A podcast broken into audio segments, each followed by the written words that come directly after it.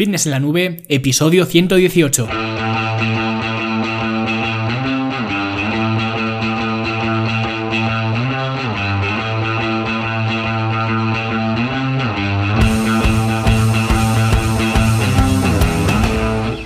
Bienvenidos a todos un viernes más aquí a vuestro podcast a Fitness en la Nube, donde hablamos de fitness, de nutrición, de entrenamiento y donde cada viernes, cada semana os traigo las técnicas, los consejos, los trucos, las estrategias y como lo queráis llamar para que construyáis un mejor físico y tengáis un estilo de vida más activo y más saludable.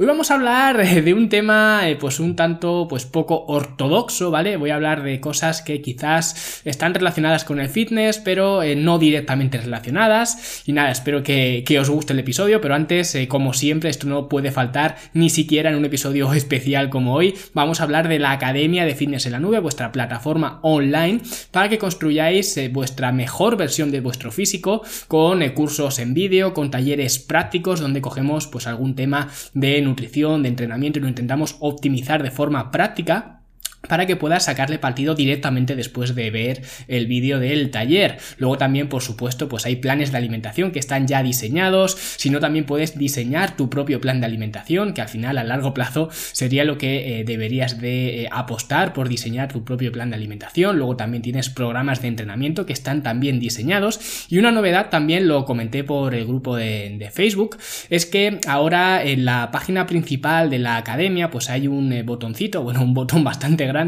Donde puedes ir a la sección de programas de entrenamiento y ahí puedes filtrar, hay algunos filtros para escoger el mejor eh, programa de entrenamiento para ti, ¿vale? Puedes escoger según tu nivel, si eres más principiante, más avanzado, ¿no? Sabéis que la academia, y si no lo sabéis os lo comento, está dividida en tres niveles, hay nivel 1, nivel 2, nivel 3, ¿no? Una persona con poca o nula experiencia iría al nivel 1, otra persona pues con más experiencia al nivel 2 y ya una persona más avanzada con más eh, tablas pues iría al nivel 3, ¿no? Pues aquí podrías filtrar por niveles y luego también por los días que puedas ir a entrenar, porque no tiene ningún sentido que yo te dé un programa de entrenamiento de tres días y lo que quieres es ir a entrenar cinco días, y sobre todo al revés, no tiene sentido que yo te dé un programa de entrenamiento de cinco días a la semana si solo puedes ir dos días al gimnasio o tres días al gimnasio, ¿no? Pues de esta forma escoges el programa de entrenamiento que más eh, te pueda servir en este momento de tu vida, porque quizás dentro de dos meses, de tres meses, pues tus circunstancias hayan cambiado, ya puedas ir a entrenar más veces o te apetezca ir a entrenar más veces o cualquier cosa. Entonces ahí puedes seleccionar el programa de entrenamiento más adecuado eh, para ti, ¿vale? Digo que esto es una novedad y junto a esta novedad también hay otra que es que a partir de ahora pues vais a tener soporte individualizado conmigo, ¿vale? Cuando estáis en la academia, cuando estáis eh, registrados, ¿no? Pues vais al menú superior y donde pone mi cuenta,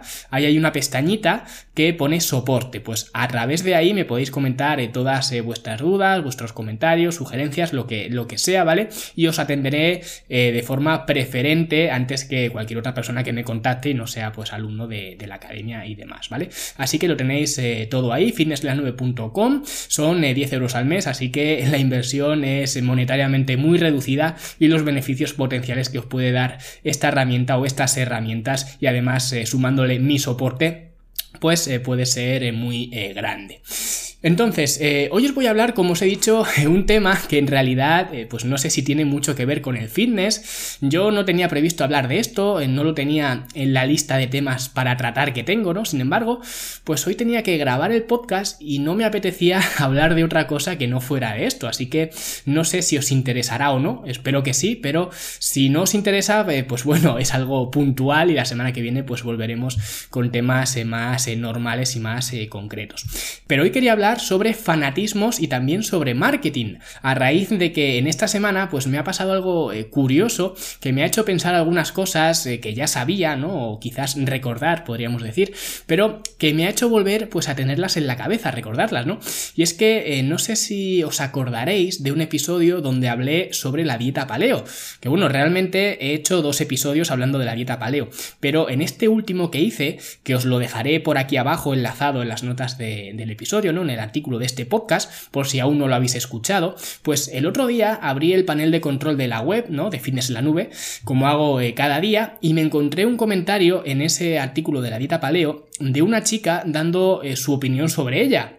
Y ella estaba a favor de este estilo de alimentación. Además, eh, su comentario pues era súper educado, de hecho me dio la enhorabuena por el artículo y tal.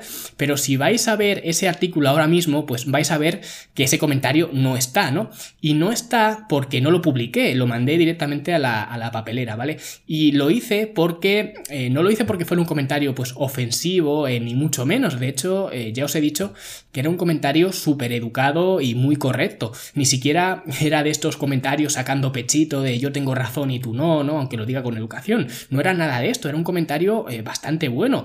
Argumentaba eh, un poco en contra de, de, mi opinión, pero es una opinión la suya muy respetable y sobre todo que dicho con educación, pues cualquier opinión puede ser respetable, ¿no? Y este comentario lo era. Sin embargo, no lo publiqué porque hubo una cosa que no me gustó. Y es que eh, cuando tú comentas en un blog, no sé si estaréis al tanto de esto, ¿no? Pero normalmente cuando comentas en un blog tienes eh, normalmente tres campos para rellenar. Tienes tu nombre, tienes el mensaje, obviamente, el comentario que quieras decir. Luego tienes tu correo electrónico para eh, recibir notificaciones si hay alguien que responda a ese comentario o si el blogger que ha hecho el artículo pues quiere contactar contigo o lo que sea. Y luego hay otro campo que suele ser opcional, o que es opcional de hecho, para poner tu página web en el caso de que la tengas. Por eso digo que es opcional, porque no todo el mundo que comenta va a tener eh, página web.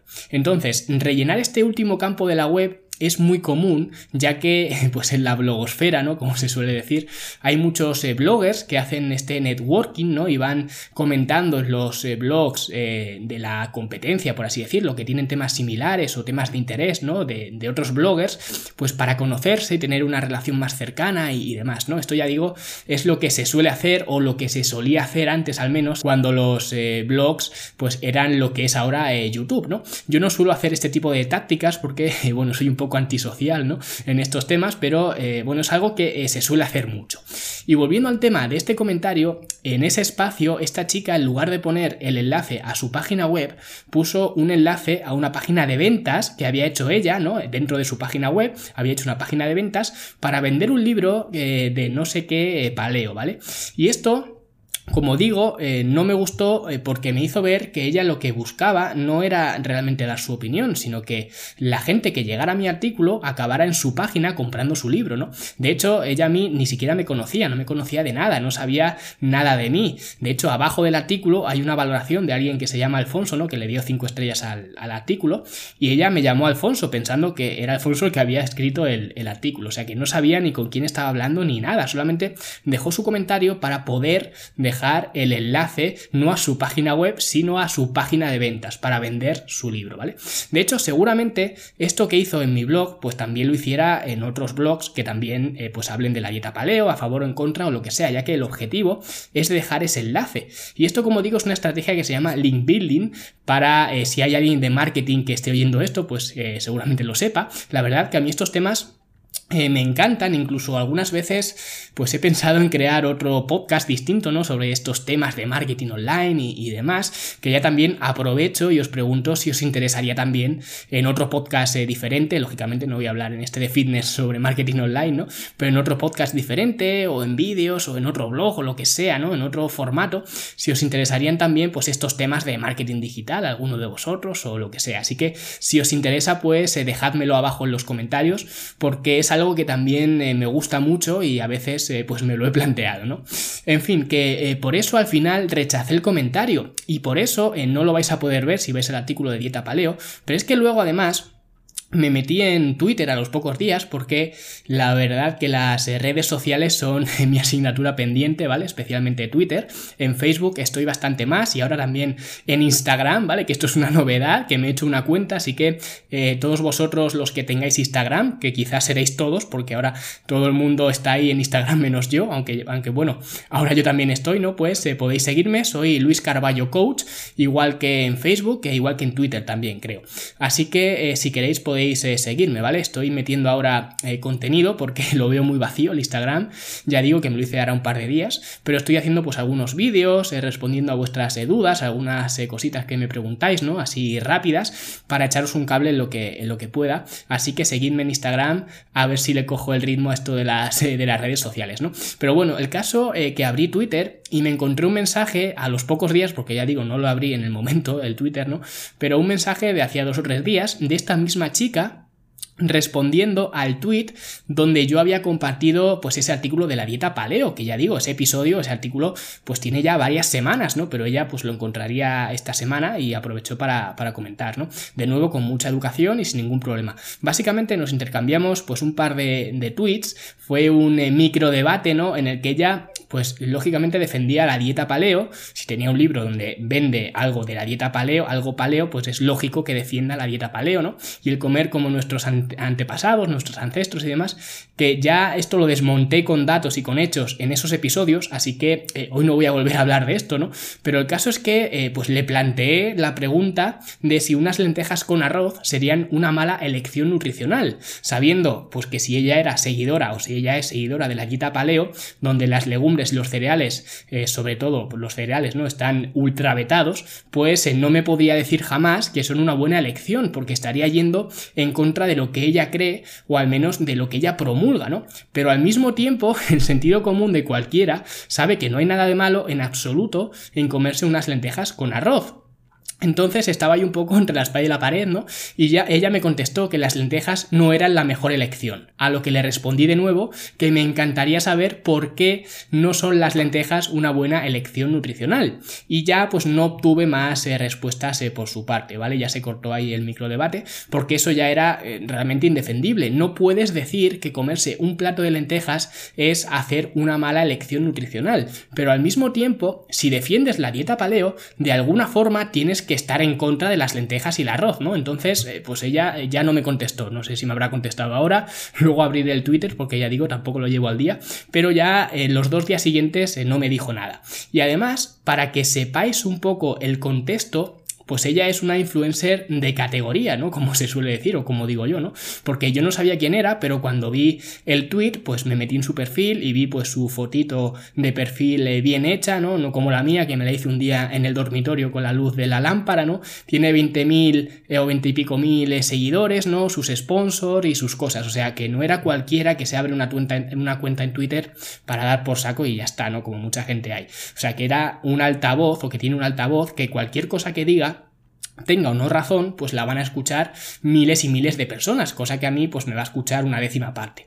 Pero a lo que voy y a lo que eh, da el título a este podcast es que esa defensa de esta eh, mujer hacia la dieta paleo me hizo pensar o acordarme de una de las elecciones de marketing fundamentales, que es la de la especialización. Es decir, para considerarte un experto en algo necesitas especializarte y esto a grandes eh, rasgos es estupendo, pero en el mundo del fitness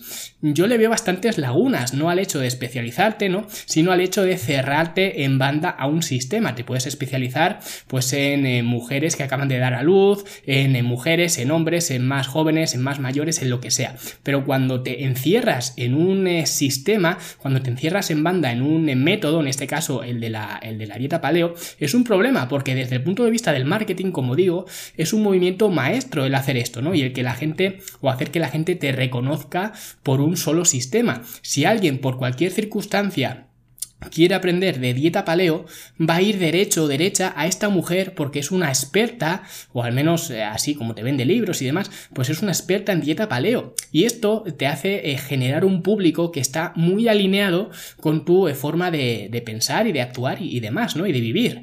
Y esto ocurre con todos los sistemas que os podáis imaginar, dentro y fuera del fitness. El objetivo es asociar un sistema, que además sea un sistema conocido, sea un sistema que esté de moda, con un nombre, con una cara, porque eh, crecer de la mano con un sistema es mucho más fácil que crecer pues en plan eh, libre, ¿no? A lo Mowgli, que porque la gente eh, ya conoce el sistema, entonces es más fácil que te conozca a ti. Por ejemplo, es mucho más difícil hacerte un nombre como Perico de los Palotes, ¿no? Por tu cuenta, porque si te asocias a la dieta paleo, por ejemplo, pues es mucho más fácil, porque a Perico de los Palotes no lo conoce nadie, pero la dieta paleo la conoce todo el mundo. Entonces, al final de lo que se trata es de que la gente asocie dieta paleo a la cara de perico de los palotes, ¿no? Y de esta forma, pues es mucho más fácil crecer.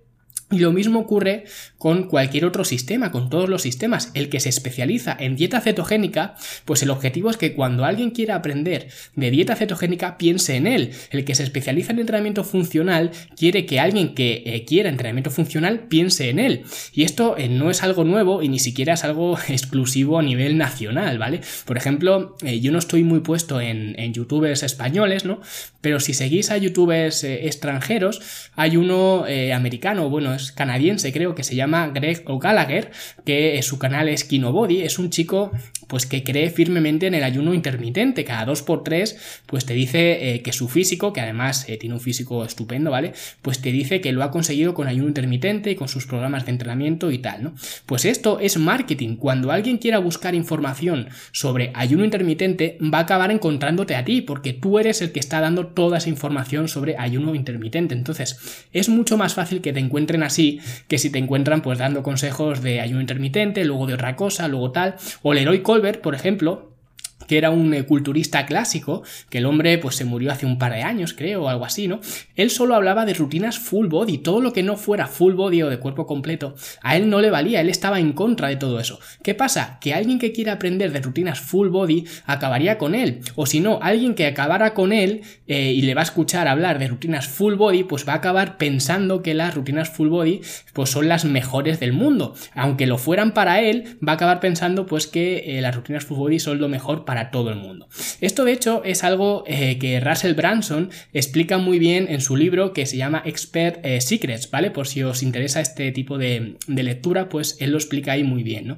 Y este es mi peor error de marketing, pero de forma consciente. No puedo o no quiero, mejor dicho, arreglarlo. No quiero que la gente eh, asocie mi cara a la dieta paleo o a las rutinas full body o a cualquier sistema con nombre propio porque sé que todos los sistemas, absolutamente todos, tienen virtudes y todos tienen defectos, ¿vale? De alguna forma u otra, ¿vale? Pues todos funcionan, pero si me caso con un sistema, Tácitamente estoy renunciando a los demás. Si yo digo que las rutinas full body son las mejores, eso implica que nadie debería hacer otro tipo de rutinas y que el resto de rutinas no tienen lugar, porque si full body es lo mejor, pues para qué vamos a hacer otra cosa, ¿no? Si ya tenemos lo mejor, pues lo demás no tiene ningún sentido. Pero eso es eh, lo bonito del mundo del fitness, ¿no? O al menos lo que a mí me gusta. Las matemáticas, por ejemplo, pues son una ciencia exacta. 2 más 2, pues son siempre 4, pero en el fitness no. Por eso, eh, casarse con una única a mí me parece un error, aunque eh, de alguna forma tenga que alabar a nivel de marketing el hacer esto, ¿no? Porque esto va a conllevar muchos más eh, beneficios a nivel social, muchos más seguidores y a nivel económico también a corto y a largo plazo. Porque eh, yo también podría ser el chico paleo y escribir libros paleo y enlazar además otros libros paleo en mi página web, ¿no? Con un enlace de afiliado para llevarme una comisión cada vez que alguien pues compre esos libros y escribir libros de recetas paleo, ¿no? Y crear una web que sea pues un ecosistema paleo para que todos los que quieran seguir este estilo de alimentación pues tengan ahí pues toda la información y puedan comprar todas las cosas que necesitan, ¿no? Entre comillas, desde ahí, desde mi página web. Eso sería lo fácil y además lo rentable. Pero cuando alguien me preguntara por qué unas lentejas con arroz es una mala comida, pues me quedaría en blanco, no podría dar una respuesta porque no es una mala comida. Y si no, pues le podéis preguntar a cualquier eh, nutricionista a ver qué os dice, a ver si os dice que comer lentejas con arroz es algo malísimo y que eh, no está en línea con lo que comían nuestros antepasados y, demás, ¿no?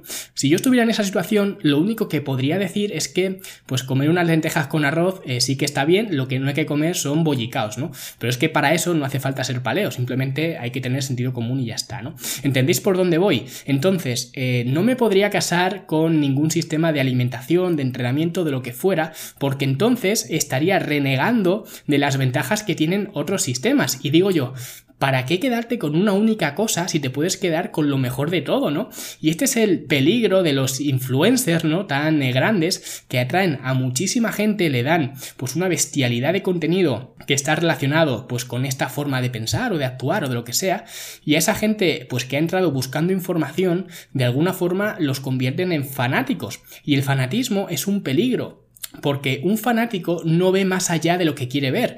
Cuando Ronaldo, sobre todo, estaba en el Madrid, ¿no? Ahora no sé si seguirá pasando, ya supongo que no. Pero cuando Ronaldo estaba en el Madrid, el que era fanático de Ronaldo no podía ver que Messi pues hubiera hecho un partidazo, no podía creer que le dieran eh, un balón de oro porque Ronaldo era quien se merecía todo, ¿no? Y al revés, el que era fanático de Messi, pues decía que Ronaldo pues era un gitano, que tenía suerte, que estaba de chupagoles, ¿no? Y todo eso. Porque el fanatismo es muy peligroso. Por eso a mí, que no soy especialmente futbolero, pues me hacía mucha gracia escuchar algunos de estos debates con familiares, con amigos o incluso viendo estos programas de, de fútbol de tertulias, ¿no? Aunque bueno, ver eso me daba más pena que gracia, ¿no? Pero bueno, cada uno defendía lo suyo. Sin embargo, pues yo disfrutaba de los jugadores que hacía Messi, valoraba pues la persistencia de Ronaldo, la agilidad o lo que tuviera cada uno, disfrutaba pues de lo mejor de los dos. Mientras que los fanáticos solo disfrutaban de su ídolo cuando hacía las cosas bien, porque además, eh, por mucho que seas Messi, o sea Ronaldo, pues ambos son humanos y a veces pues tienen días malos, ¿no? Y esos días eh, malos que tiene tu ídolo, pues no disfrutas. Pero es que si además el otro eh, ha tenido un día bueno, pues ya es cuando te cabreas del todo y, y te hundes, ¿no? Pues en el fitness pasa igual. El fanatismo para mí es un peligro muy grande porque el que es fanático de la dieta paleo no entiende que unas lentejas con arroz son un plato fantástico, especialmente si las hace tu madre, ¿no? Y el que es fanático de la dieta cetogénica no entiende que un arroz con bogavante un domingo con tu familia, pues es perfectamente sano a nivel físico y también a nivel mental, a nivel psicológico. Y el que es fanático del ayuno intermitente no entiende que hacer 4, 5 o 6 comidas al día puede ser igual de beneficioso o incluso más para muchas personas que hacer ayunos de 12, de 16 o de 24 horas como ellos creen o como ellos promulgan, ¿no? Incluso sistemas que son eh, más abiertos, que a priori ¿no? no son tan extremistas, que también puede dar eh, lugar a fanatismos. Y es que eh, además ese mismo día que abrí Twitter, pues vi que mucha gente sigue un movimiento, porque ahora se llaman así las modas, ¿no? Se llaman movimientos, que es el real food, ¿no? Que la gente pues va al Mercadona y se echa una foto comprando zanahorias, ¿no? Y la sube al Twitter con un hashtag, ¿no? Y eso. Y el, real food este, eh, no conozco en profundidad este movimiento, espero no mancillarlo, pero entiendo que es comer eh, comida real, ¿no? Comida que muchas veces yo llamo de un solo ingrediente, ¿no? Da igual como lo llames, al final es lo mismo.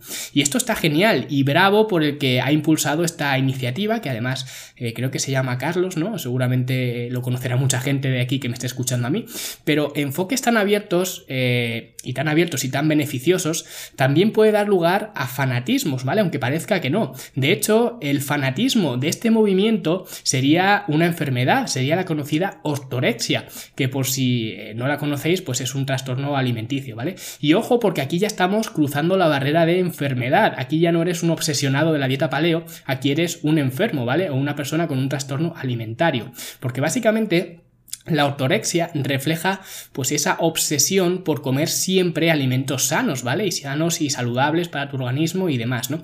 Y esto eh, no me lo estoy inventando yo, es algo que está ahí registrado.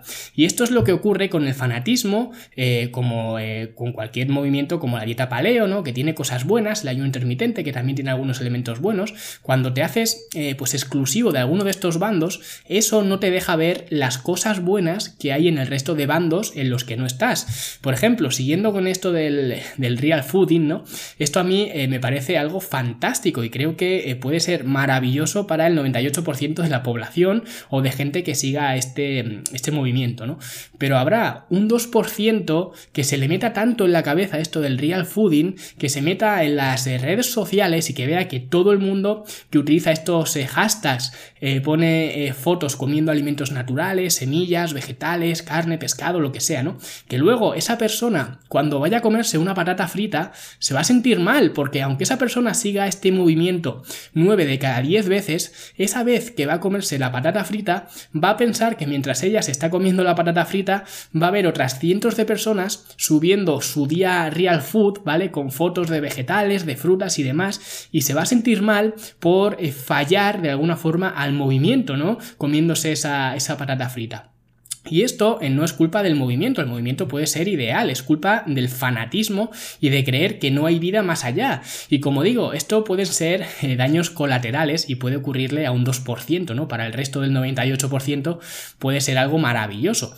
Pero lógicamente, a mayor es tu audiencia, mayor es el número de personas que están dentro de ese 2%. Eh, Así que si queréis coger mi consejo, no seáis fanáticos de ningún sistema, intentad aplicar las cosas buenas que tiene cada uno, por eso, eh, pues yo cuando hablo de estos temas controvertidos, ¿no? Como la dieta paleo, el ayuno intermitente, el crossfit y todas esas cosas que suelen ser controvertidas porque luego pues me llegan muchos comentarios negativos, ¿no? Pues eh, normalmente me llegan esos comentarios negativos porque suelo posicionarme en contra o al menos suelo comentar los puntos flojos que tienen estos sistemas, no porque sean absolutamente inservibles e inútiles, sino porque eh, ya hay mucha gente hablando de las eh, bondades que tienen estos sistemas y como suele ocurrir, pues eh, no es oro todo lo que reluce, ¿no? Por eso intento sacar siempre pues esa parte más oscura o más negativa que convenientemente pues la gente o los influencers que apoyan estos sistemas pues se suelen olvidarse de mencionar.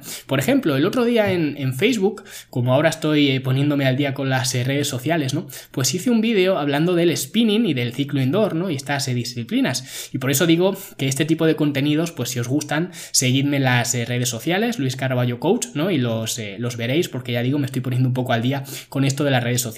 Y el caso es que mencioné, pues, algunos puntos débiles del spinning y Hugo, que es un seguidor del podcast y de mi trabajo en general, ¿vale? También me comentó cuando se compró el libro de Entrenar para Ganar, que la había encantado y demás, pues eh, resulta que es eh, monitor de esta disciplina.